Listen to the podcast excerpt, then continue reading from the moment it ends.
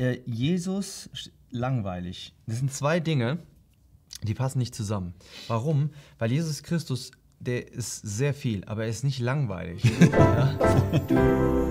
ja, heute geht es um das Thema Motivation. Ähm, wir haben eine Frage reinbekommen und zwar geht, lautet die folgendermaßen. Ihr beiden, egal, was er dann schreibt, äh, mir gefällt das hier, was ihr macht, sehr gut. Gott braucht euch hier. Ne? Thema sehr beschäftigt ist. Motivation im Glauben an Jesus äh, und an Jesus dran zu bleiben. Wie kommt es, dass das Leben mit Jesus langweilig, gewöhnlich werden kann? Wie kommt man da raus? Ich sehe sehr motivierte und begeisterte Geschwister, aber auch das Gegenteil. Ja? Martin. Ja, äh, das ist ein sehr spannendes Thema. Äh, das ist ein Thema, was wir auch immer wieder mal durchleben. Dass wir vielleicht unmotiviert sind, dass vielleicht das Leben mit Jesus Christus vielleicht auch langweilig werden kann. Also scheint mhm. auf jeden Fall. Mhm.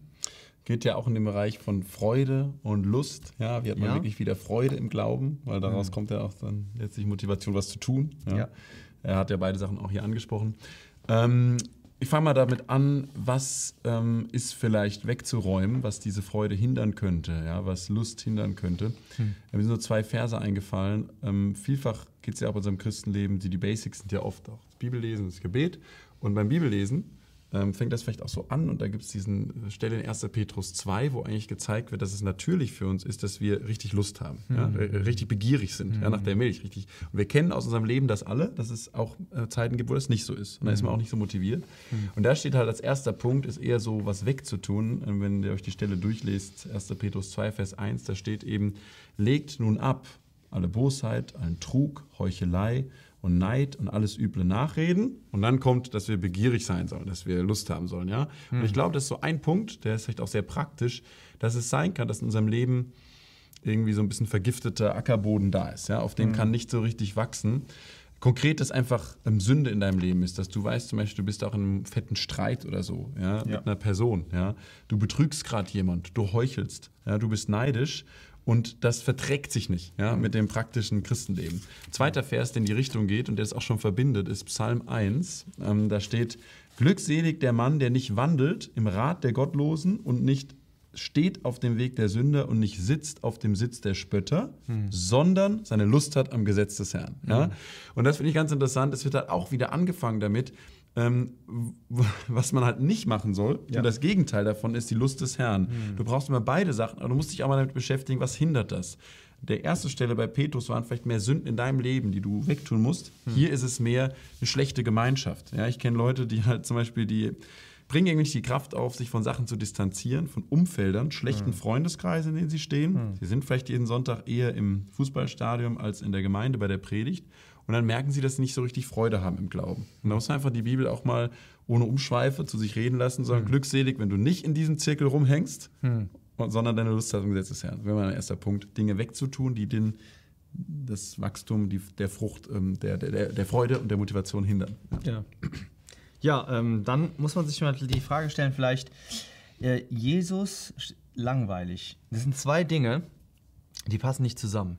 Warum? Weil Jesus Christus der ist sehr viel, aber er ist nicht langweilig. ja?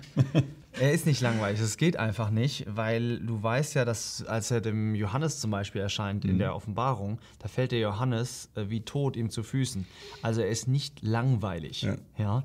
Er ist vielleicht, das ist vielleicht erschreckend, ja, ist vielleicht wunderschön oder so, ja. aber ähm, das bedeutet, dass du eigentlich Jesus Christus nicht mehr siehst. Und das haben wir jetzt gerade schon gesehen, suche seine Gemeinschaft. Ich muss da so denken an den, an den Petrus. Ähm, die waren ziemlich enttäuscht gewesen nach der Kreuzigung und dann sagt der Petrus in Johannes 21 sagt, ähm, ja, ich gehe jetzt einfach wieder fischen. Und dann sind die fischen gegangen und es war so, ich stelle mir so die, die, einfach diese Vorstellung so ziemlich betrübt und einfach so, pff, klar, ja, das war's jetzt, okay, ja. gut, dann sind die halt fischen gegangen. Und vielleicht ist das auch was, was so eine Person erlebt, ja, das ist einfach so, ja, ich lese jetzt die Bibel und so weiter und früher war das auch mal ganz schön gewesen, aber es ist jetzt nicht mehr so und ich mache es jetzt einfach, ich lese jetzt einfach mal. Und ähm, was der Jesus macht, der kommt zu denen hin, kommt an das Ufer und frühstückt mit denen. Ja. Das heißt, wirklich mal Zeit verbringen ja. wieder mit, ähm, Jesus Christus. Eine Sache, die ganz wichtig ist natürlich, das hast du gerade schon genannt, du musst erstmal die schlechten Sachen aus dem Weg räumen. Du kannst, Gott kann nicht ein Fass füllen, was bis oben hin voll ist. Wenn du voll bist mit Entertainment, wenn du voll bist von dir selbst und so weiter, dann kann Gott dich nicht füllen. Du musst, ja. kann nur leere Gefäße füllen. Das ist eine, eine ganz äh, wichtige Sache. Und dann gibt es vielleicht auch so eine Langweile, die kommt durch Gewohnheit. Also nicht, dass du enttäuscht worden bist oder so, sondern einfach, dass du dich äh, an was gewöhnt hast. Und da muss ich an das Volk Israel denken, auch 21, aber 4. Mose 21. Wir sehen das in, in 2. Mose 16, dass sie, als sie das Manna bekommen haben, das Brot vom Himmel, da war das wie Kuchen, ja, ja mit Honig. Ja. Eine wunderschöne Sache. Ja. Und dann nach einer Weile, ja, dann immer wieder das Gleiche zu essen. Und das hat einfach nicht mehr den nicht mehr so geschmeckt. Ja. ja. Und dann muss man sich fragen, wie regelt da das der, der Herr, indem er ihnen einfach zeigt, woher sie gekommen sind. Das heißt, dann kommen die Schlangen und beißen die und dann merken die, wir waren einfach nur Sünder. Mhm. Äh, auch in Ägypten waren wir Sünder gewesen. Und er rettet sie dann durch diese eherne Schlange, die, wissen wir aus Johannes 3, Vers 16, ne, dass der, äh, oder 15, dass wir, dass der Jesus, also dass es ein Bild von Herrn Jesus ist. Und womit wir uns beschäftigen müssen, die Gemeinschaft, die wir suchen müssen, ist eigentlich die Gemeinschaft des Kreuzes. Zu sehen, wie der Jesus am Kreuz für uns gestorben ist. Weil dann wird diese Liebe wieder entfacht. Und wir wissen auch aus Johannes 21, was an dem Ufer passiert. Was sagt der Jesus dem Petrus? Hm. Hast du mich lieb? Ja. Darum geht es eigentlich wieder, weißt du?